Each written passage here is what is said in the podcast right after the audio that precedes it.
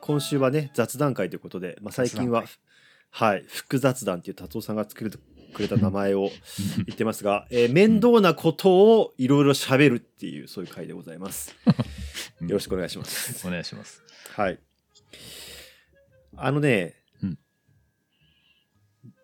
ちょっと前に麻雀 AI の話をして、はいはいはい。うんそこであのー VTuber のね、千葉クロノさんっていう人がいるって、千葉クロノっていう、うんまあ、キャラクターというか、その VTuber がいるっていう話をしたんだけど、はい。なんかね、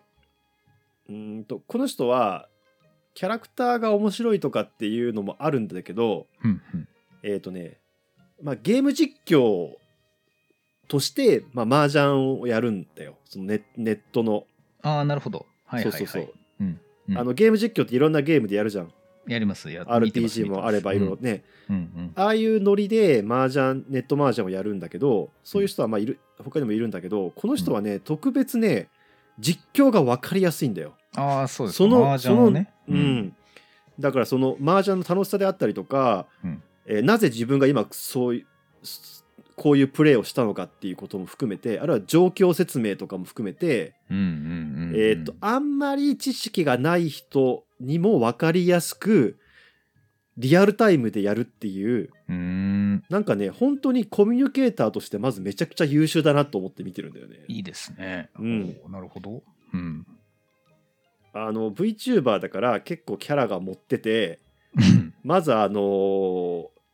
カラス天狗だって言い張ってる設定があって なるほど。その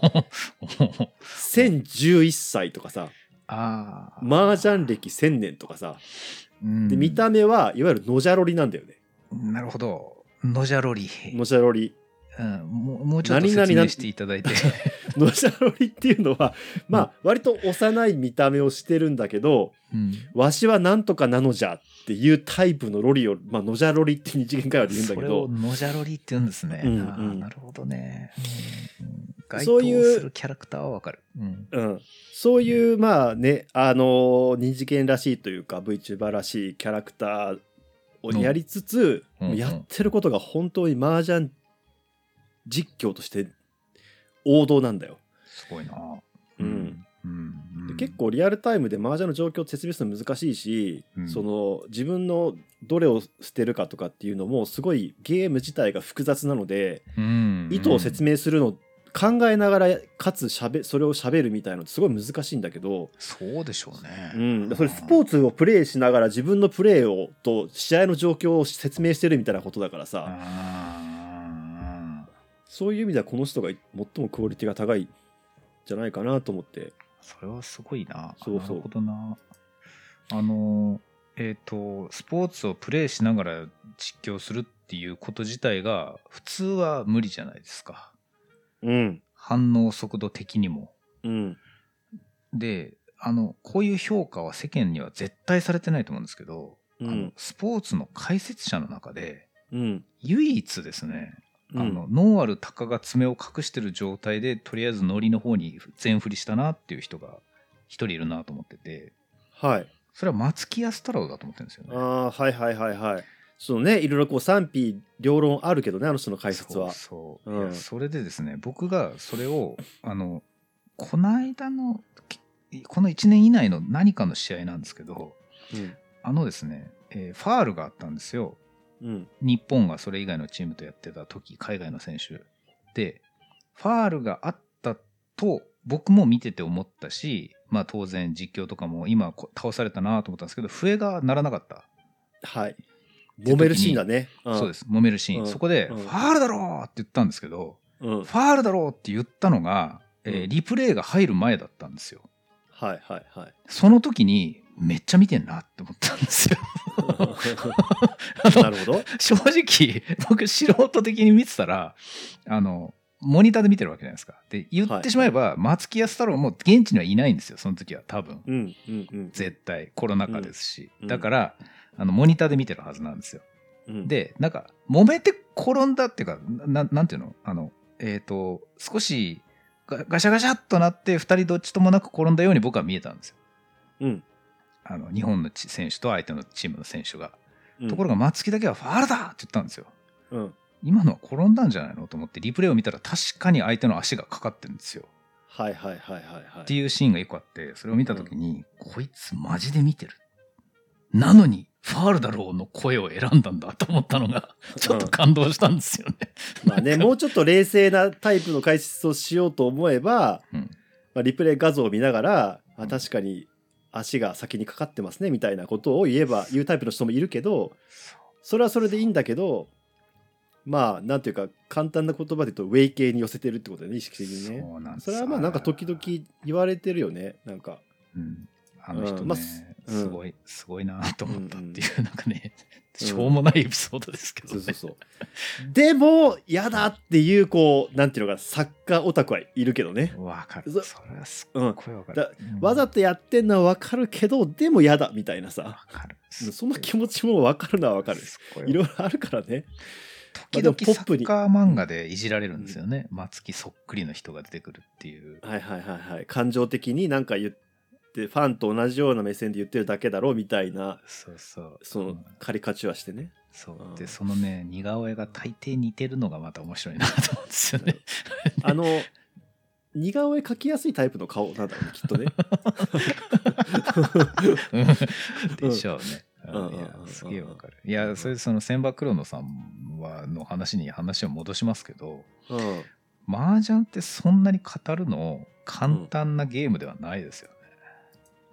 そうそう。だから他のゲーム実況、まあさ、うん。難しいから、まあそれと同じくってこと。例えば FPS やりながらできますかみたいな感じなんだよ、どっちかっていういとや。、きついだろうな。あれもさそれは、その瞬間瞬間でその判断をしていくっていうのと、うん戦況をさ俯瞰的に見てる目とかっていう戦術的な目で見てるとかっていうの込みでやってるわけじゃん。だあかあ。らその俯瞰的な目でその状況を説明しつつ一個一個の判断を自分の判断を話していくってまあ麻雀はもちろん FPS ほど速くはないから自分のターンがだいたい5秒あるからなるほど。 5, 秒からまあ、マックスで20秒ぐらいあるから、うんうんうんうん。うん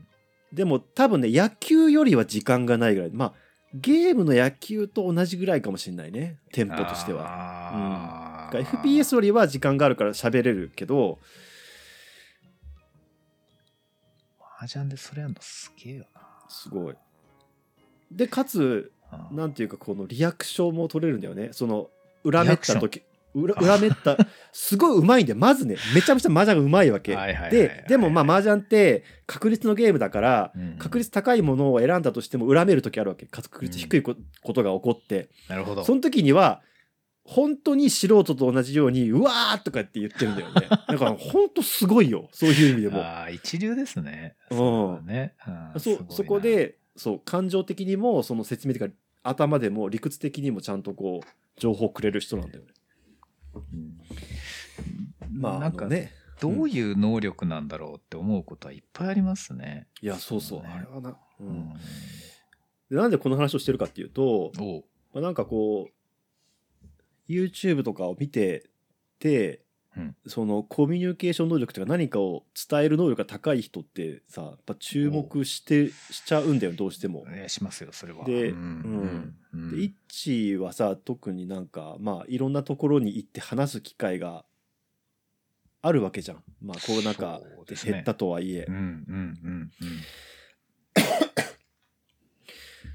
だからそのイッチに紹介したいっていうのも込みなんだけど、あーうんあのーうんもう一人ねうん野球 YouTuber で一番登録者数が多分多いと思うんだけどほうあー、全くそこは掘ってねえな。なるほど。あはい。あの特産 TV っていうチャンネルがあってさうんなるあほのど。とちょっとフルネームが思い出せないけど徳田なんとかさんっていう人がまあ徳さんって呼ばれてるから徳さん TV なんだけどさはいはいはい。うんでまあ相当今もう大物だからなんかプロ野球選手とかもよくなんか出てきたりするしまあ、すごい。例えうんばオフの時の前剣と一緒に野球やったりとかするんだよねあ、もう本当そのレベルなんですね。ううんん、ううんん、ううん。もうこの人はねなんていうかその全く人を傷つけないしええ。リアクションがいいしうんでもう野球のこう結構細かい野球好きの人が見ても満足できるようなそのまあバッティングのことであったりとか守備のことであってそういう技術的なこともちゃんと紹介するんだよね回によっては。えっ、と、うん、それは、うんえー試合をただ一緒に見てるわけではなくて、振り返ったりするんですか喋ってあのるね内容は。えーっとまあ草野球をやってる人なんだけどおーそ、の自分のえ入ってるチームが、まあ、あっぱれっていうチームでそこの試合の映像とかをこうダイジェストにしながらそれにこうなんていうのナレーションっていうかそのい言葉上から声乗せていくっていうみたいなこともやるしおーあと、は例えばその元プロの人が来て例えばその人がショートだとしたら、その人にそのなんていうの内野の守備を教わるみたいので一緒にノックを受けるみたいなさうん、であるいはその野球練習スタンドのギアみたいなのがいろいろ今あるみたいで、おーそれをこう紹介して、まあ、多分こういう技術につながるんじゃないかみたいなことをこう説明したりとか、まあ、いろんなことやってんだよねうー。ん、なるほど。それがそうそうそれがなんかそのコンプライアンス的にも含めてうん、すごいそのなんていうのかな、えー人が傷つかない言葉を選びつつでも専門的なことを説明してってかつリアクションがいいっていうなんかリアクションがいいっていうのは、何かその目の前で思ったものに対してのうん反応が単純にこう、ファンキーで面白いのか、こう、出てくる言葉が面白いのかみたいな、それはどうどういう。両両方だねだから近所のすごい面白い、うんまあ、おお兄さん的な存在でありながらおーなんかその専門的な解説もやろうと思えばでできるみたいあーなははははははやっぱハイブリッドなんだよね。うーんそこがその千馬黒のと、まあ、俺はその同じだなと思ってて、ね、その両方できるっていうのがそうかリアクションってすごいんだよないいっていうのが割とリアクションいいじゃん。いやーそのなんでしょうリアクションって何種類かを交互に使う以上のことがもう言語化できないんですよあーまあ確かにそうだね。いやまあでもそれでも適切な組み合わせでやってる人ってすごいと思うけどね。いやすごいと思いますすごいと思うんですけど本当になんかリアクションが上手い人ってその時の適切なものをなんか考えずに心の底から出た感がちゃんと出てくるというかうんあうーんなん、なんて言うんだろうな。作為がない感覚っていうのかな。そうだね。だからどっちかってこの場合リアクションがいいっていうのはそのキャラクターが乗ってるっていう感じかな。なんかキャラクターが乗ってるそうですね。うんうん、その言葉選びとかもまああるけどどっちかっていうとその人のキャラクターとか感情が乗ってるっていう。あと、その、うちょっと野球の話が出たんで、野球に寄せた例えをしてしまいますけど、うんあの、本当に守備の上手い内野手って、うんあの、バッターがもうなんか、振り始めた瞬間からこっちにボール飛ぶなっていうのを予測してそこに動いてるので、うんピッチャーがこうどこに投げるかを決めてバッターが振り始めた時には大体三遊間のこの辺に飛ぶって分かってるからショーターもそっちに動いてるわけですよ最初っからう。んうんうんするとどうなるかっていうともう、えーボールが飛んでくる前にその飛んできそうな場所にいるからうん動作がすごく余裕があってうんあの全く横に動かずにキャッチして投げるのもすごいゆっくりいくからすごいプレーが乗ったりしてるように見えるんですけどだからその事前の判断が超早いみたいなだから事前準備が良すぎてうんプレーがすごくシンプルに見えるっていうのが本当に上手い人じゃないですか。ファインプレーに見えないのが本当にうまいみたいな話、ね、そうそうそう。今そのことを言いたくて、で、うんリアクションがすっごいいい人って、うんあの、ここで何を喋ろうっていうことを頭にもあうー用意してないんですよ。はあはあはあはあえっ、とですね、この後これとこれを言わなきゃいけないし、ここでこうやって盛り上げなきゃいけないっていうのをずーっと仕込んでる人っていうのは、とっさの時にリアクションなんか取れないんですよ。この後これを考えなきゃいけない、これを言わなきゃいけない。うん段取りとかがもう頭の中に入りすぎててもうぐっちゃぐちゃになってる時っていうのはうん急なのが来てもおおーってなるんですよ今ここ俺やんなきゃいけなかったのかみたいなでも後でこういうことがあるっていうのはもう完全に頭に染みついてて特にその自分の中でこうリピートをアフターミーみたいにしなくてもうんもう次はこれをやるこれをやるっていうのがちゃんと頭の中に染み込んでる人っていうのはもうその場その場でリアクションに集中できるから自然なリアクションが出てくるっていう感覚があってだからそのうんうん余裕があればあるほどリアクションがすごくファンキーになってくんだよな。なんでもそうなんだけど。あのねその守備の話だけどさはい。特産 TV に1年ぐらい前あの新庄剛志おーがうん出てきてて、あのトライアウトを受ける前ぐらいかな、おーいい時期ですね。あちょちょっと後かな、な。まあ、あの前後ぐらいに出てきててうんセンターの外野の守備の話をしてたんだけどうんうん全く同じこと言ってたよ、あそうっすか。 うん、あのバッターのその特性とか全部頭に入っててでこの人はこういうボールが内角に行ったらこっちに飛んでくるはずだっていうのは全部シミュレーションが終わっててあバットがにボールが当たる前にもうそっちに中心がいってるというかそっちに動き出してるみたいな。ーううんん、まあそういうことは言ってたけどね。いや、だから、そういうことが、もう無意識レベルまで体にこう落とし込まれてる人って、強いです当たり前のように余裕でやってるもんね。そうしかもね、うん無意識で全部普通のリアクションっていうか普通の展開だったらこの後は無意識で自分でいけるよっていうふうに安心してるととっさの時に強い反応もできるんですよ、ねうーん。あとは急場に備えようって気持ちになってんじゃねえかなみたいなイレギュラーなものに耐えられるというか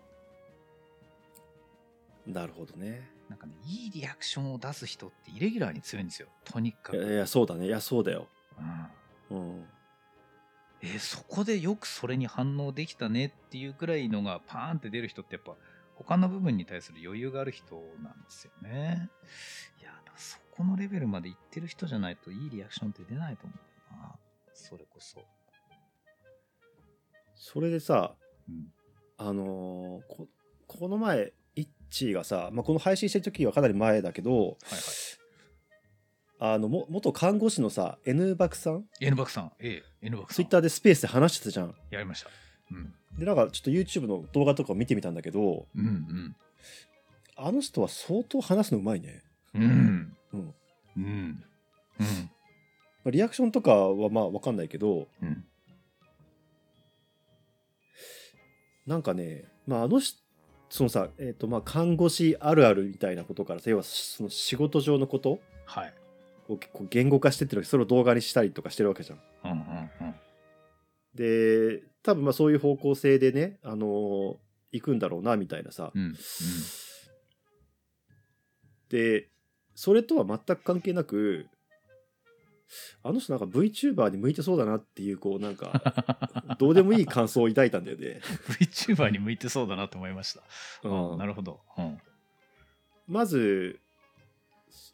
まあね思考がその言葉になるスピードがやっぱ速いしああとフィララーが少ないなあの人ね「フィラー、えー」とか「あー」とかないじゃんあの人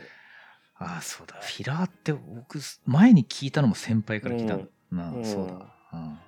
あれさ結構強制するの難しいと思うんだよ俺はすごい出てくるけど多分なんですけど N バックさんってすごいフィードバックかけてるんですよね自分が収録するときに吹き込んだ音とかも自分で聞き直してる回数が普通の人よりすごく多いんだとは思いますようんそれは、でその動画だと、まあ撮り直すってことができるけど、うんツイッタースペースでそのまま喋ってるじゃんライブでそうあれびっくりしましたよだから、うんうんでもあんまり動画の時とクオリティ変わんないんだよね喋ってる変わんないのそれ僕多う分ん序盤にびっくりしたんですよね、同じだって言ってるんですよだか らそうだそうだ言ってたねそうなんですあれ本当にびっくりした収録型の人がライブで同じだっていうのはすごい衝撃でしたね、それってさあの CD で聴いてるクオリティと同じ音程とか歌がさうん生でも歌えるみたいなことじゃん要はそう山下達郎が毎年褒められてる内容ですよね だからね本当にね、うん、本当そうすごいと思うな N バクさんはすごいっすよいやなんかねだからそう別にあの人の方向性がどうとかさなんかそんなね、あれだけど言う立場じゃないしあれだけど、うんなんかまずさ声がいいんだよねあの人いいですよね僕はあのうん声をね、いいっていう表現を生放送の時に考えつかなかったんですけど低いっていうことまでしか言えなかったんですけど多分言語化できないレベルでもっといいんですよねあの人の声何なんだろえっ、とね、あの、まあ、艶があるタイプの低音、うな艶があるタイプの手もでいい表現だなうん、うん、あのー若干甘さがあるおおけど、えっ、とね、あのタイプの声って、ー、うん声優界、女性声優界に必ず枠があるタイプの声なんだよ。 で、 あの、まあ、すごい大きなくくりで言うと、あ尾形めぐみさんとかもその入入るわけ。なるほどあのタイプの声って。あっちなんだえ一番近いのと思ったのはね、あの若手でね、あのヒソネとマソタンでね、実際したんだけど、ーうんあのその人なんだけどまああー系統で言うと大きくなくりで言うとあそこに入ると俺は思うんだけどだから例えば少年声とかもやりそうな感じのタイプだと思うんだよね。であれってめちゃくちゃ女性に需要があるんだよ男性というよりは。ああいやー先輩その話僕、うんそれと同じ知識を僕が持っているべきでした ね本当にでねそこまで言うべきだったなうん、であのこれはその大雑把なくくりで言うけどこれもねあの VTuber をなんか最近ちらっと見始めてええこう、うんあのちょろちょろって何人か分かり始めたんだけどその中二次三次っていう箱の中にうんうん龍泉っていう、まあうんうんちょっとそういう中性的な声の人の同じよまあ大雑把に言うと同じような声の、うんうん、だから確実にその需要があるんだよ。うそんのなるほどね特に女かっこかっこいいっていう女性から言われるタイプの女性の声なんであれねなるほどだからそうまあだからまあだから看護師さんね、まあ、今でも女性の割合が多いからさあれだからなんかその絶対そういうなんかね関係ないけど絶対そういう需要もあるんだよいやーあのああれあの動画を聞いてる看護師さんの中に絶対そういう需要があるんだよそのこれ聞いてからスペースやりたかったそのい言う言うか言わないかあんま言うべきじゃないと思うけどそういうのって内容でねきちんとさ仕事上のことでやってる人だからあれだけどプラスアルファァで、大事大事大事ですよ、うんうん大事でサックス吹けるんだっけ、サックス吹けるうん、絶対 VTuber 向けだよね、サックス吹けるっていうのはしかもここまで情報で出してなかったっていうのがまたいいですようん、そう、うんうん、熱いだから別に関係ないけど歌ってみたとかサックス吹いてみたいなのってあの動画に上げたら、うんそれはそれで絶対需要あるはずなんだよねあのあ人ねるでしょうね、うんあるだろうな、うんいやーまたあの動画をですねいくつか見てると分かりますけど編集に対するその能力も異常に高いですねそうだね。だから、今の、その、全部自分でやるタイプの、その、タレント業、うん、ニコ生ぐらいから始まってるさ、うんうん、あるじゃん。うんうんうん、歌ってみたもさ、自分で、うん、編曲とかも全部やって、自分で歌うみたいなさ、うん、ああいう、こう、表に出るパフォーマーなんだけど、クリエイターだっていうさ、うん、確かに確かにい一体になってるタイプのうん、い YouTuber も今そうだと思うんだけどさ。やすごいよない やでもあとびっくりしたのはあれが2年間しかやってないっていうのもびっくりしましたねそうだね。うんうんたどり着くレベルが高すぎるそれがあそう。そう、びっくりしたんだよな。なんか優秀 さに。僕10年ツイッターやってるのにないや、1はまあアカウントがでかくなってるからいいわけじゃん。うーんまあだからそうそうそう。でも、うんうんだからなんかすげえポテンシャル、なんだこのポテンシャルと思ったんだよね。あのそうっすねいやよく、うん今や世の中広いよあんな人いるんだなって感じですよ本当に、ううんんすすげえ向いてんなと思って。げえ向いてんだ羨ましすぎるなと思って。なん か、なんかよくわかんないけど、何が羨ましいのかわかんないけいやーそういうのあれかあれですかね自分ごと本人はご本人は自分のその声質を踏まえたディレクションもやっぱなさってるんですかねど。いやー、わかんない。してるかもしれないし、うんまあ、しててもあんま言わないじゃん、そういうことって。確かに言わないでしょうね、うんあー言わないだろうな僕自分の声を踏まえたディレクションしたいんですけど分かんないくなりますやっ ぱり男性の声に興味がねえからな。身も蓋もない。いや、その、えっ、と、僕の自分の声質を踏まえたディレクションっていうのは当然やるべきだと思うんですけど、特にはい。自分一人で喋るときじゃなくて、誰かと喋るときに、うん。どの帯域で相手に合わせるのかっていうのはやった方が僕はいいと思ってるんですよ、それは。なるほど。うん、やっぱり相手との会話とかリアクションとかで相手を引き立てるための声の帯域っていうのがあるだろうとは思ってますが話が盛り上がると忘れますねそれはたああ、まあね。ううんーん難しいよね。それ相当難しいんじゃないいや難しいと思うけどなうん。プロのアナウンサーとかじゃないとそれをどうやってるかっていうのはもう分かんないですもんね本当にねえ。うんうん。うわすごい、あー難しいね。あうのんちなみに、あの、ヒソネとマスターに出てるセルさんって、あの、ちょっと待って。調べてたんですね。調べました。あのね、ちょっと待って。漢字ができたんだけど、読み方が自信がないな。感じは出てた。あー川瀬真紀さんっていうね、まあ、若手の人がいるんだけど、なるほど。うん、合わせます。一言、そうそう、一言で言うと、あの、女性からチョコレートをもらうタイプの女性の声。あー、なんか、言いたいことはすごくよくわかりました。はい すごいわかる。すごいわかる感じだ。そういう意味でも向いてるなと思った、この人、その、 N バクさん看護師。の。うん。ああ、うんいや、わかるな。言いたいことはわかる、そうか、そういうアプローチもあるんだな。なんかね、不純かもしれないけど。 VTuber って、うん。あの、イスカリユバ界は隈い、そうそう。界隈というか、イスカ海リユ外というバか、うん。本人も VTuber 見てたりしてますが、うん。我々やっぱりこうそのあたりをかする話題が最近ちょっと増えてきてる気がするんですけどうん。 VTuber って今人が増えてるっていうのもあるんですけどやっぱりその声というのをちゃんと考える機会にはなりますねなんかねああ、そうだね。うんコンテンツのメインはあの二次元化してキャラクターが可愛らしいアイコンだっていうところは、まあ、側は側なんでしょうけどやっぱりその人が人らしい部分っていうのが声になってくるので喋りとかうん。あれはラジオ的能力がどれだけ高いかっていうところが今まで以上にクローズアップされる媒体なんだなというのはよく考えてます。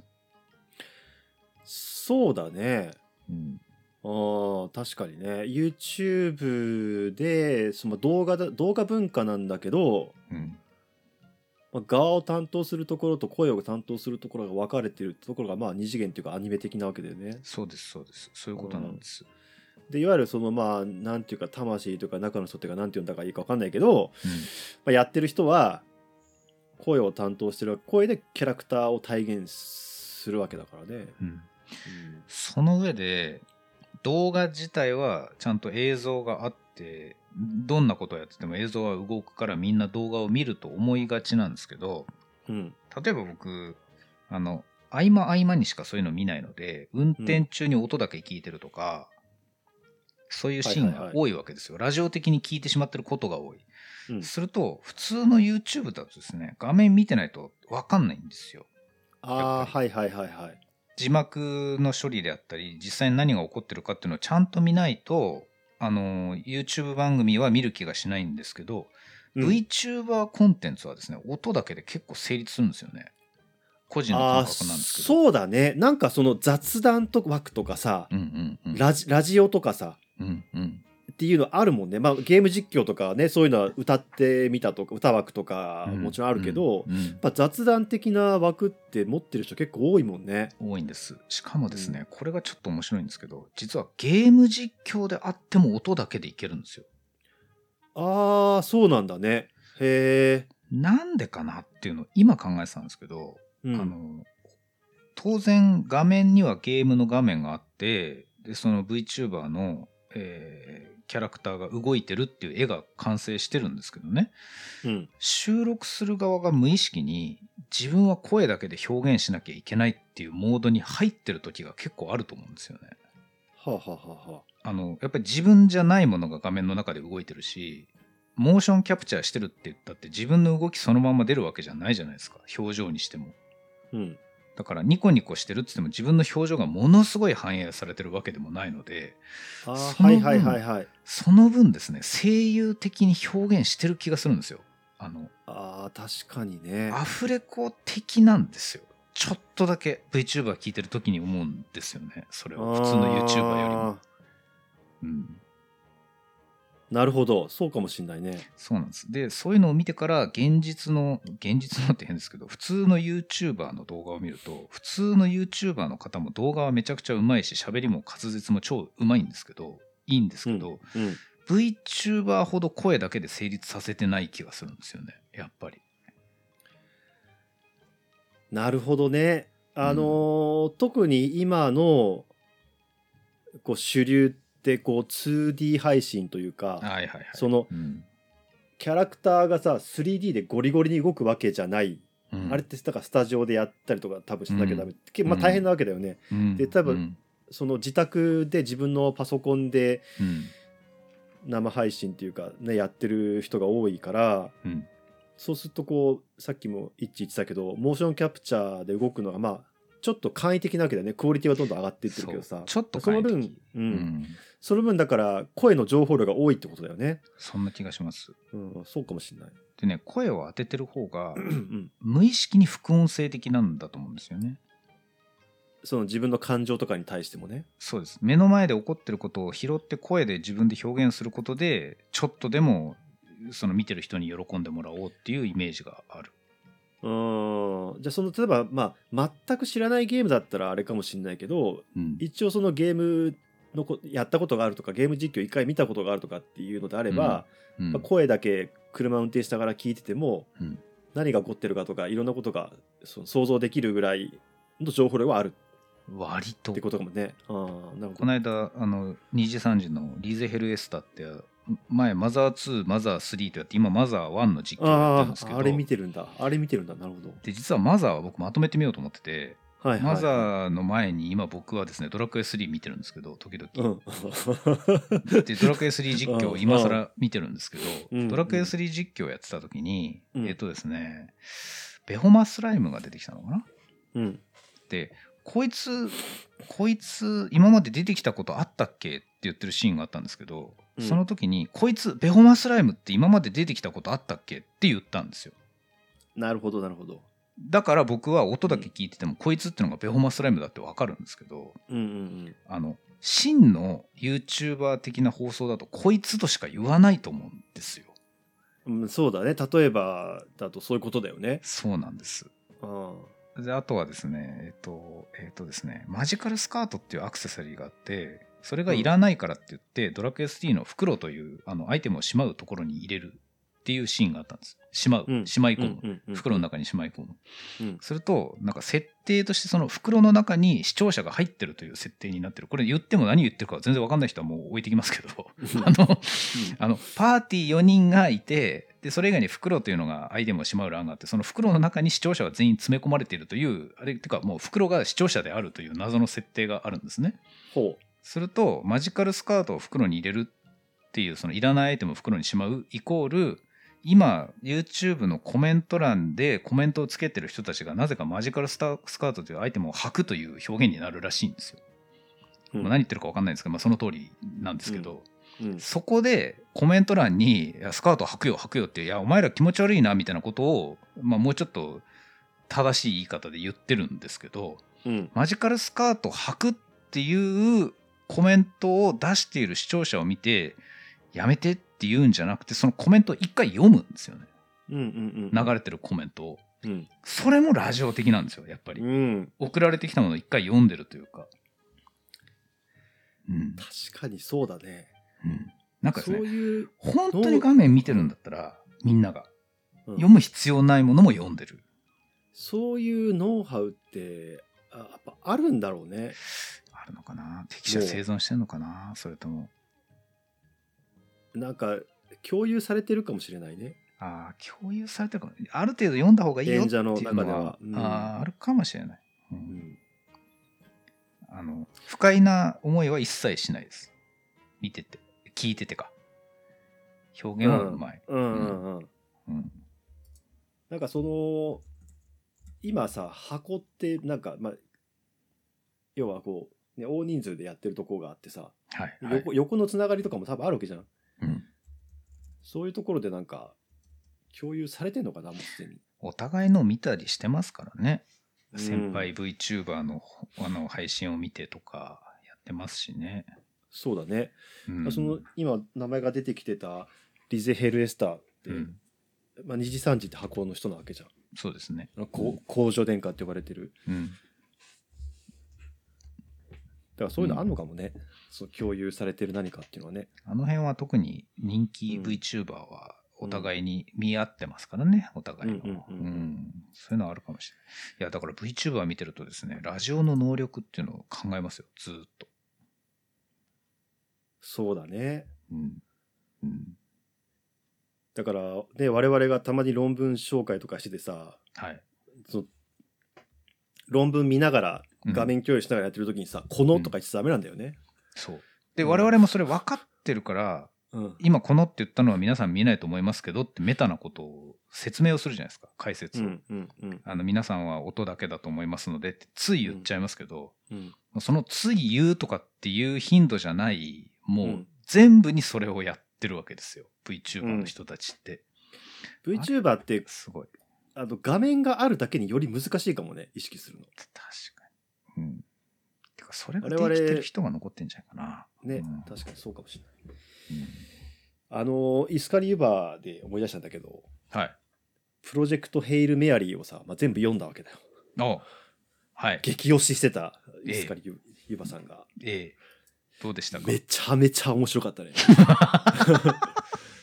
めちゃめちゃ面白かった。ですよね。うんわかる。うん読んだ一致全部読んだんだっけ読みましたよ、ばっちり。だから、全ネタバレ OK だし、あれはネタバレがない方がいいだろうなっていうのも理解してます。そうなんだよ。だからね、うん進めたいんだけど、むずいよね、これね。むずい。あの、途中からこうですっていう話も僕はしたくないですい。や、俺もしたくない。したくない。うん。だって、そうなるっていうことすら知らないで読んで、あの感動っていうか、あの衝撃っていうのを奪ってしまう可能性がいっそうなんぱだいある。よ。いっぱいあるんだよな。そいやーだこれ、いや、な、なんつうかさ、まあ、あの、ゴリゴリの SF なわけだよ。う。ゴリゴリの SF ですね。だから、あの、まあ、こ物理とか工学的、まあ、あれ宇宙に関する知識、いわゆるそういうもので取り扱った、まあ、スペースオペラじゃないけど、そういう系統の SF を読んだ経験がないとか、あるいはうんそういう知識がない人にとっては、うんまあ、ちょっとハードルが高いのは確かなんだよね。うんめちゃ記述が出てくるから、そううんういう。んだけど、その、そういうところも俺めっちゃ好きだからめっちゃ面白いんだけど、うん違うところに面白さがあるんだよね、これのね、いや、そう思うな。真の。あで、それを今ね、一言だけ言っていいかどうかめっちゃ迷ってんだけど、やめとこうか な。やめた方がいいんじゃないかな。3年ぐらい経ってからですね、これ。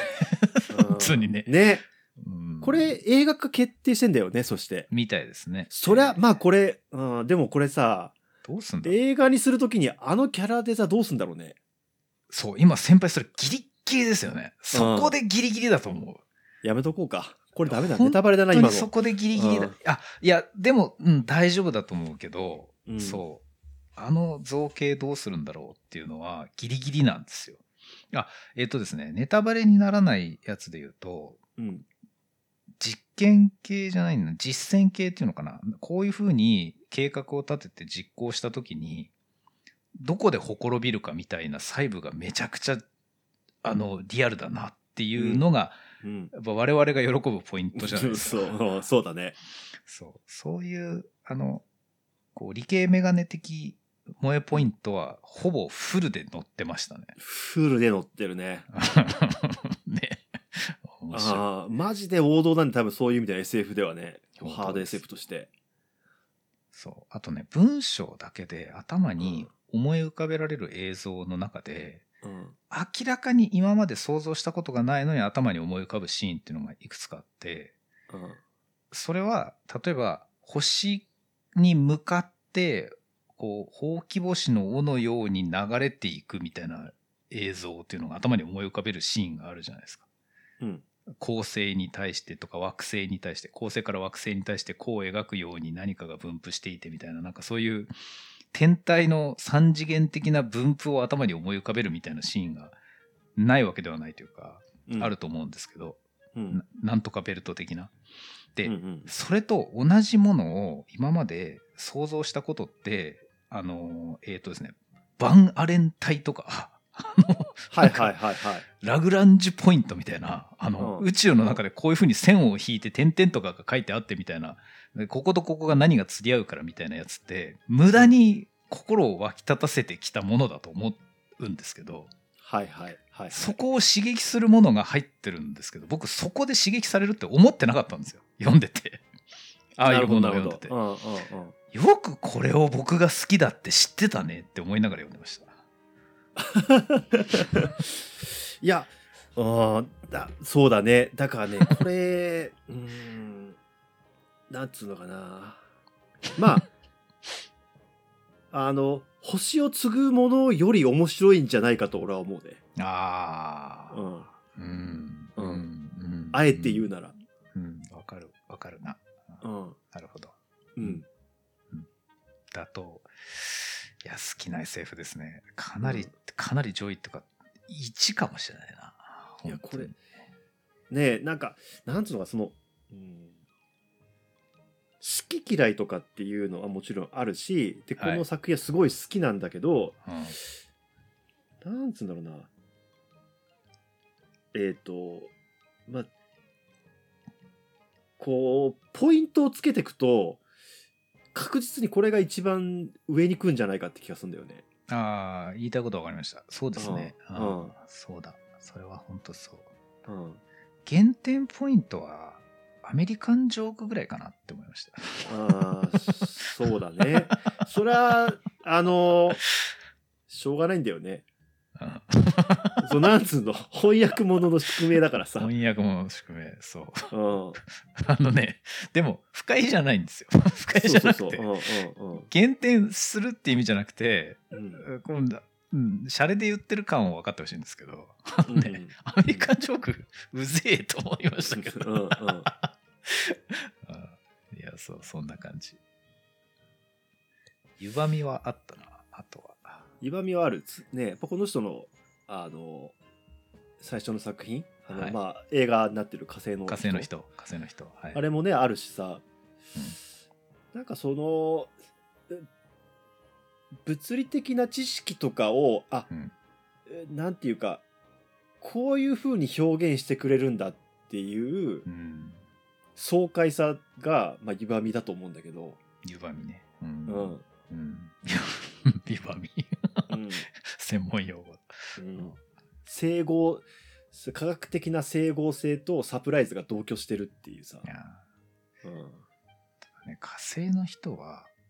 すっごい面白かったんですけど、うんラストシーンを実は僕覚えてないんですよ。ああ俺一応覚えてるな僕は覚えてなかったんですよ。うんでも分かる分かる、で、うん、あの、プロジェクトヘイルメアリーのラストシーンを忘れることは多分ないと思うんですよ。いや本当だねそう。これがね、やっぱすごいなって、やっぱ最後までそ読うんで。そうそうあのね、すごいベタにで今さだゴリゴリのハード SF なわけじゃんこれはさそうです宇ね。宙を舞台にした、うん。うん。めちゃめちゃエモいからこれ もう本当に語彙なくなってるけど、ない、ない、うんないな。うん、めちゃめちゃエモいからこれあの、うん、だから SF 好きじゃない人はぜひ読んでほしいけどね。あとですねうん、こう、例えば、今のこの、結末までいいっていうのをネタバレに感じる人がいたとしても、僕今大丈夫だと判断してるんですけど、うん、あの、結末を後から振り返った時に SF 的な設定が死んでないっていうのは素晴らしいと思いました。全くその通りだ ね。そう、最後の最後まで気を抜いてないのがいいんですよ。なんか。あそうだね。あなんかね、もっ俺が感じる最もエモいポイントっていうのが、あはい。その SF 設定だからこそ起こってるっていうところなんだよね。ああこれはまあ一致と一致してるかどうかは分かんないけど、うん、うん。うん。うん。う。うんん、わかるわかる。わかうる。ん、いや、うん。その通り。あの、ダメだ、もうダメだな。黙って読んでくれ。 うん、ああ。あで別にこれは、えー、と SF が好きだからとか科学が好きだからエモいんじゃないんだよねそこだけない得、ですねだからないそうじゃない人に読んでほしいないないうん SF とかにああんまり興味がないけど例えばまあでも小説は好きだよとか本読むの好きだよとかっていう人はぜひ読んでほしいけど、うん。そうですね。うんうん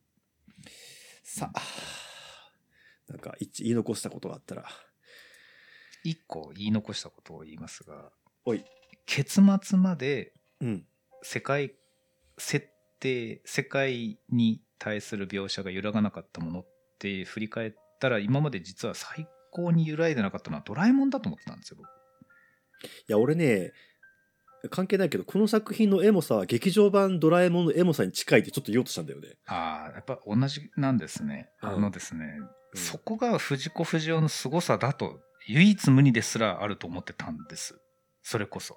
そのドラえもんの SF としてのレベルの高さってことレベルの高さと、ストーリーテリングを SF の範囲内できちんと、その、帰る、帰ってる最中にこう子供たちが面白かったっていう、言い続けられるように、締める締め方がもう素晴らしいというのが、やっぱドラえもんの凄まじさだと思ってたんです。劇場版の、それこそ。うんうんうんもううんリトル・スター・ウォーズなんか素晴らしいですからね。ああなるほどああよく、うんあの伏線回収とかっていう言葉で表現できない綺麗だなっていう終わり方をしていくっていうのがあったと、うんそれを、えー小説で初めてそのレベルに達した超えたっていうとまたちょっとジャンルが違うかもしれないけどっていうのがプロジェクト「ヘイル・メアリー」だっていうのをうん言おうと思ってて抱えてたのを忘れてました、うん